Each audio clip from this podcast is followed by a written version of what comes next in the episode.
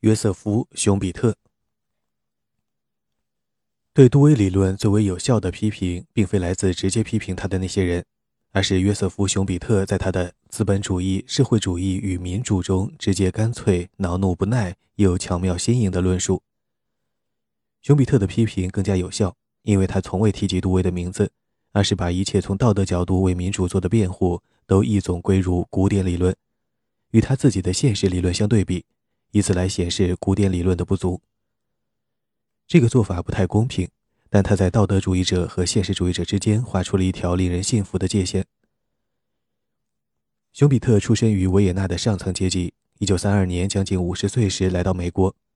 他在哈佛大学他那一代的经济学家当中是执牛耳者。他的学生中不乏下一代的世界级经济学家。第一次世界大战结束后，他曾任奥地利的财政部长，所以对政府的运作了如指掌。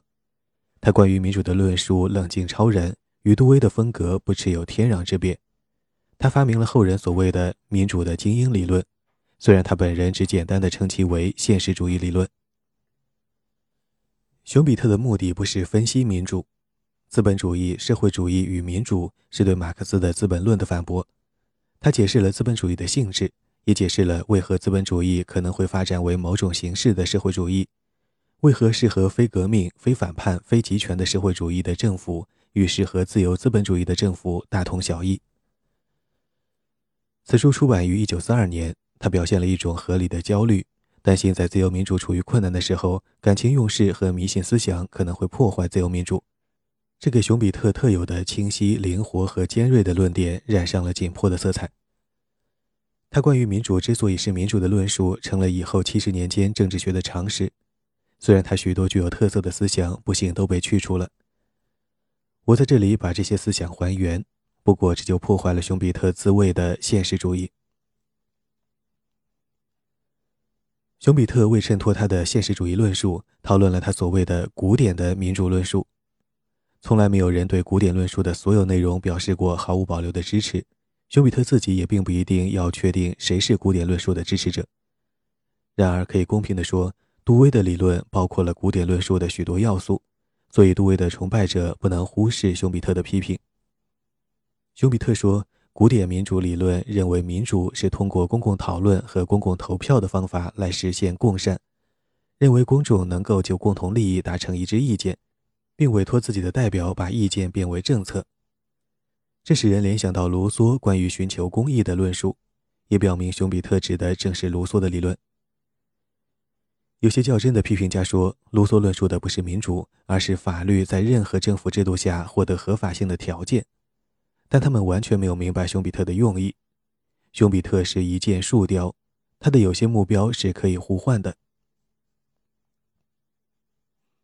熊彼特对古典理论提出的一条反驳是：共善并非明显可见，卢梭的办法因此无法适用。从休比特的论述中看不出他是否认为根本不存在共善，他很可能是这样认为的，因为在那个时期，道德哲学家对于是否存在道德伦理的标准，政治学家对于是否存在公共利益或共善，都普遍持怀疑的态度。也许他的意思是，无论共善为何，都无法获得众人的一致同意。卢梭自己也认为，有些社会，任何现代工业社会都肯定属于此类。有些社会不可能有共同利益，因为个人之间和阶级之间势不两立，正如豹子和山羊不可能利益一致。然而，熊彼特提出的另一条反驳是：一个拥有绝对全权的人经常能造成公认的好结果，可是那种事情是一个决策集体所无法做到的，更不会得到全体人民的投票支持。熊彼特举的例子是拿破仑为人所不能。促成了法国国家与教廷的和解，这意味着共善是可以看得到的，但无法通过民主程序来实现。对古典理论更大的反对来自对普通人政治能力的怀疑，这是大众社会理论的中心内容。普通选民不能理智地追求政治过程的结果，他们的想法和愿望变化不定，无论是他们自己还是别人都说不清楚。古典理论本末倒置。他认为，政治决策过程是选民或多数投票人先达成一致意见，然后指示他们的代表将其付诸实施。实际情况却正好相反。身为出色的经济学家的熊彼特是用消费品来做比喻。企业家并不是坐在家里先设想好汽车这种复杂产品的所有细节，然后再去找制造商生产汽车。他们首先想象出某个产品，认为通过广告宣传可以引起消费者的兴趣，于是筹集资金，组织工人把产品生产出来，然后推销给消费者。如果他们猜对了消费者的心思，就会发财；猜的不对，就会亏损。熊彼特的经济理论在解释经济增长的原因时，把企业家的想象力。也就是他所谓创造性破坏的狂风的来源作为中心，他对民主的解释也以人的想象力为中心，当不令人惊讶。古典理论无法对实际的民主做出令人信服的说明，也不能就民主应该如何实行的问题提出连贯合理的主张。他对选民的知识与自主能力的要求高得不切实际，他要选民以共善为重，但也许根本没有共善。即使有，也经常难以看到。这为现实主义理论铺设了背景。但首先应该指出一点：熊彼特从不认为投票权普及到何种程度才算是民主，或多久没有举行选举就可以判定一个制度不是民主这类问题值得花时间去讨论。熊彼特用稻草人来形容设想人民就公善达成意见，并派代表去执行那种意见的民主。现实主义与稻草人恰好相反。古典的民主定义隐然含有道德评判，说民主是确保公善的决策方法，因此具有独特的合法性。现实主义的民主定义对道德伦理避而不谈，认为民主的方法是精英通过竞争民众的选票获得决策权的方法。熊彼特进一步去除了民主概念中的道德因素。说民主如果只是一种方法，那么它就像蒸汽机车，本身没有值得尊敬的价值。这个说法不能服人。努力工作和抢银行都是赚钱的方法，但这并不说明努力工作不比抢银行更值得尊敬。熊彼特对这个观点也并未特别坚持。要获得决策权，民主竞争是一种方法，暗杀也是一种方法，前者的好处与后者的缺陷显而易见。熊彼特的现实主义表现在他坚持认为。首先，精英掌权不可避免；其次，民主社会中精英的特点在于他们是专业从政者，必须通过争取选票来竞争权力。这个论点极具说服力。熊彼特为民主下的定义，因此在美国的政治分析中占据了权威地位。这个定义是：民主是对公众选票的竞争。现实主义理论看似浅显，实则复杂。熊彼特采取的是非道德主义的观点，认为民主的意思不是好的，而是通过选举建立的。一位政治家可以通过公共选举上台，但他可能是个非常糟糕的总理、总统或者别的什么官。赢得民主选举不能保证某人肯定有能力。美国和英国的选民从来都对政客轻蔑有加，尽管经常认为自己投票支持的政客是例外。正如他们痛批国家的教育和医疗卫生状况，却认为自己当地的学校和给自己看病的医生是好的。熊彼特不认为选举一定会选出无能的庸才，在这一点上，他与许多精英理论家意见不同。他不是阿尔特加加塞特那样的悲观的贵族，而是现实主义者。民主政治家有好的、坏的、平庸的，他们的好坏、平庸以不同的方式表现在不同的问题上。有些人是争取选民的天才，却不会平衡预算；别的人竞选能力不敢恭维，管理政府事务却是一把好手。熊彼特通过用经济活动打比方，讲明了他为何如此严格地把寻求权力的精英与掌握选票的大众区分开来。消费者不设计汽车，也不雇佣制造商，他们的作用是回应制造商的推销宣传。政治也一样，主动掌握在上层手里。选民只是对政客的推销宣传做出反应。这个论点很有道理，它为政治制度的运作提供了连贯性。休比特对民主的论述令人震惊，对民主的决定性特点的简略描写也出人意料，但细心的读者从中可以读出许多未言明的意思。在熊彼特看来，如果精英手中的权力来自选民而不是君主，那就是民主。英国是这方面的范例。一八三四年前，在位君主可以任意罢免受议会支持的首相，而不必担心会遭到反弹。但在那之后，君主必须任命得到议会信任的首相，且不得干预政策的制定。当时，英国选民占成年男性人口的百分之十四，占全体成年人口的百分之七。熊彼特对此明了于心。问题不是多少人能投票，而是他们投的票是否能决定谁来掌权。熊彼特是经济学家，喜欢将政治家比作企业家。他曾说过一句令人侧目的话：“我做选民的买卖和他们做石油买卖一样。”许多读者因此认为，熊彼特认为政治制度与经济制度别无二致。其实不然，选民给统治者以合法性。这并非经济学的概念。神授权力的理论认为，是上帝把王冠放到了统治者头上。民主权力的理论则认为，起决定作用的是人民的声音，不是神的声音。人民的作用不是统治，而是把王冠放到一些人，而不是另一些人头上。只要决定谁戴王冠的是人民的选票，就可以安然避开到底多少人才算人民这个问题。熊彼特明白，民主与自由价值观是否契合，取决于是否存在社会、宗教和文化方面的共识，而民主本身也许无法创造这些共识。这些共识对于政治权力的使用施加了限制，无论政治权力是像美国那样载于成文宪法之中，还是像英国那样没有载于宪法。共识中最重要的是保护少数宗教和少数民族的规定。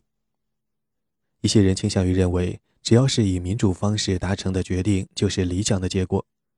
熊彼特给这些人泼了一盆冷水。他提醒读者注意，为少数宗教和少数民族提供保护的，经常是不必对人民负责的统治精英。他们会努力保护少数人不受群情激愤的多数人的伤害，而多数人统治反而会对排挤少数人的情绪推波助澜。在一个处于宗教与民族分裂状态的国家中，也许人民不可能同意把保护少数宗教和少数民族的规定写入宪法，但一旦达成了这样的同意，日常政治不再纠缠于宗教冲突，即有可能展开正常的政治活动。即使如此，宪法规定也可能仅仅是羊皮纸的壁垒而已。这一点已经在世界各地的社会中得到了证明，包括北爱尔兰、卢旺达和中东大部。实际的民主必然存在利益冲突，即便就解决利益冲突的方法达成了一致，关于具体政策也存在不同意见。如果没有人竞争领导人的位置，就没有政治；如果获取权力的方法不是选举，就不是民主。同样，如果通过竞争民众选票来获得权力的政客仅仅是傀儡，或完全不被幕后掌握专断权力的人放在眼里，也没有民主。马上可以想到的例子是今天的俄罗斯。即使选举出来的政府真正能够执政，成功的民主还有一个至关重要的要求，那就是清楚地限定竞选过程所涉的内容。比如，美国宪法规定许多题目不能碰，尤其是宗教。南北战争后又加上了奴隶制的合法性。后来，随着道德气候的缓慢变化，许多形式的种族歧视和性别歧视也成为禁忌。这是狭义上的宪法限制可以做到的极限。能够发挥更大作用的是集体意见，堂皇的说是公共政治道德。乔治·华莱士州长在二十世纪五十年代的竞选中败给一个比他更极端的种族主义者后，发出狂言：“谁也不会比我对黑鬼更狠。”放到今天，此言会立即断送他的政治生涯。熊彼特列举的其他前提条件，与其说是建立差强人意的政权的条件。不如说是达到完美的方法，他们影响的是政治制度的运作，不涉及为保护制度的合法性所规定的限制。比如，熊彼特说，民主需要一个政治阶级，其成员要有足够的社会和心理承受力，可以心平气和地接受政治失败，而不至于气愤难平。全部生活都投入政治的人，若是竞选失败，会比生活内容丰富多彩的人更加难受。搞政治的人最好有位高责任重的精神，把竞选的喧嚣混乱以及履职的压力负担视为自己为了共善而承担的责任。这是对19世纪晚期英国统治阶级成员的理想化描述，却只字不提他们谋求公职的权欲和失去权位的痛苦。这一描述与大部分英美政客死死抓住权位不放的实际情况大相径庭，也与熊彼特沿袭韦伯的观点提出的“民主是职业政治家的统治”这一透彻的观察格格不入。熊彼特要求公务员不偏不倚，为不同党派的政客服务，不执着于任何政治信条。这方面的正面范例仍然是19世纪晚期的英国，反面的例子则是魏玛共和国。他的许多官僚不仅对新生的共和国毫不热心，而且还故意反共和国的利益而行之。熊彼特的主张引起了争议，不是因为他说现在国家需要称职的官僚机构来为公民提供国家应当提供的服务，而是因为他坚持只有一种具体形式的官僚机构才算合格。在欧洲观察家看来，第二次世界大战前的美国联邦政府机构不够专业，格局太小。但这部分原因是他们不明白，州政府承担了大部分的治理责任，联邦政府只负责一小部分。罗斯福新政付诸实施，以及美国参加第二次世界大战后，对一支由干练的管理者组成的高级公务员队伍的需要开始显现，于是很快建立了这样的队伍。无论如何，熊彼特的主要兴趣所在不是效率，他关注的是合法性。因此，他的理论有一点与所有后来的美国理论家都迥然不同。既然这一点为熊彼特所特别重视，是他的理论的中心因素，所以应该对其稍加介绍。他坚称，选民一旦选举出政府后，只需听从政府治理就够了。这与美国的政治实践恰好相反。在这一点上，一切经济学的比喻都无法成立。熊彼特企图引导后来的思想家把投票视为与购物类似的活动，选民用选票买政策，政客卖政策，更确切地说是关于政策的许诺，以换取选票。稍加思索就会看出这个比喻的破绽。没有哪个消费者会一下子买齐五年的食物、衣服、家用物品等货物，也没有哪个消费者会答应只在两三堆货物当中挑选。当然。在两党或三党的政治制度中，选民只能在现有的几个政党中做选择。对此可以有两种回答：第一种是指出，反应敏捷的政党行动灵活，在两次选举之间能够应选民的要求加紧或放松某些政策的实施，把反对党的主张拿来为己所用等等。结果，各种政策总是应民众的压力在不断调整。第二种回答是承认把投票支持一个政党及其政策比作购物，并非十分恰当。第一个回答暗示，熊彼特的现实主义若是意在描述美国政治运作的现实，那他没有成功。第二个回答充分说明了熊彼特为何反对压力集团。他真心希望使选民明白，他们在民主政治中的作用是把王冠稳稳地安放在统治者的头上，不是在统治者上台后对其施加压力。他身为现实主义者提出的这些规劝却很不现实，他对选民的这条要求是实现不了的，尤其是在美国这个最不含糊的奉行民主的国家中。不出所料，战后的美国理论家很快把压力集团重新纳入了对民主的解释之中，虽然他们也没有放弃熊彼特为民主提出的现实主义的制度性定义。罗伯特·达尔与多头政治这方面最简洁有力的理论，由罗伯特·达尔在他1956年出版的《民主理论的前沿》那部成为经典的小书中提出。他为了达到现实主义，为民主提出了新的诠释：民主不是人民统治，而是多人统治。达尔认为，实际治理国事的只有少数人，这是理所当然。在此基础上，他提出了熊彼特因一门心思注意合法性问题而未曾提及的三点：第一，政治制度如果像美国的多头政治那样，随时对多数人意见和民众的强烈情绪做出回应，那是一个优点。纯粹的多数统治在美国没有实行过，也不可取。如果多数人对少数人寸步不让，就会爆发内战。人数的巨大与情绪的强烈本身在道德上都算不上可敬。达尔提出的与当时的情况密切相关的例子说明，人们会特别强烈地坚持种族歧视的陋习。尽管如此，如果不重视多数人的意见和民众感觉强烈的问题，就会出现亚里士多德式的停滞。第二，虽然政治是连续不断的过程，一直要兼顾数目众多、各不相同的民众相互矛盾的要求，但它必须有间歇性的选举作为支撑。如果没有当选的政客来掌控官员和团体代表之间的谈判，就没有公认的权威来确定谈判的条件。第三，现代社会是多元社会，有着众多经济利益不同、文化归属各异、民族、种族、宗教特点千差万别的社会群体，而不是分为贫穷的多数和可能成为寡头统治者的少数。如果这些区别是跨群体的，也就是说，不同的民族或宗教群体内部都有富人和穷人、激进派和保守派。那么，这类群体的成员就不会蛮不讲理地坚持促进某一种专门的利益。就此有许多反面的例子。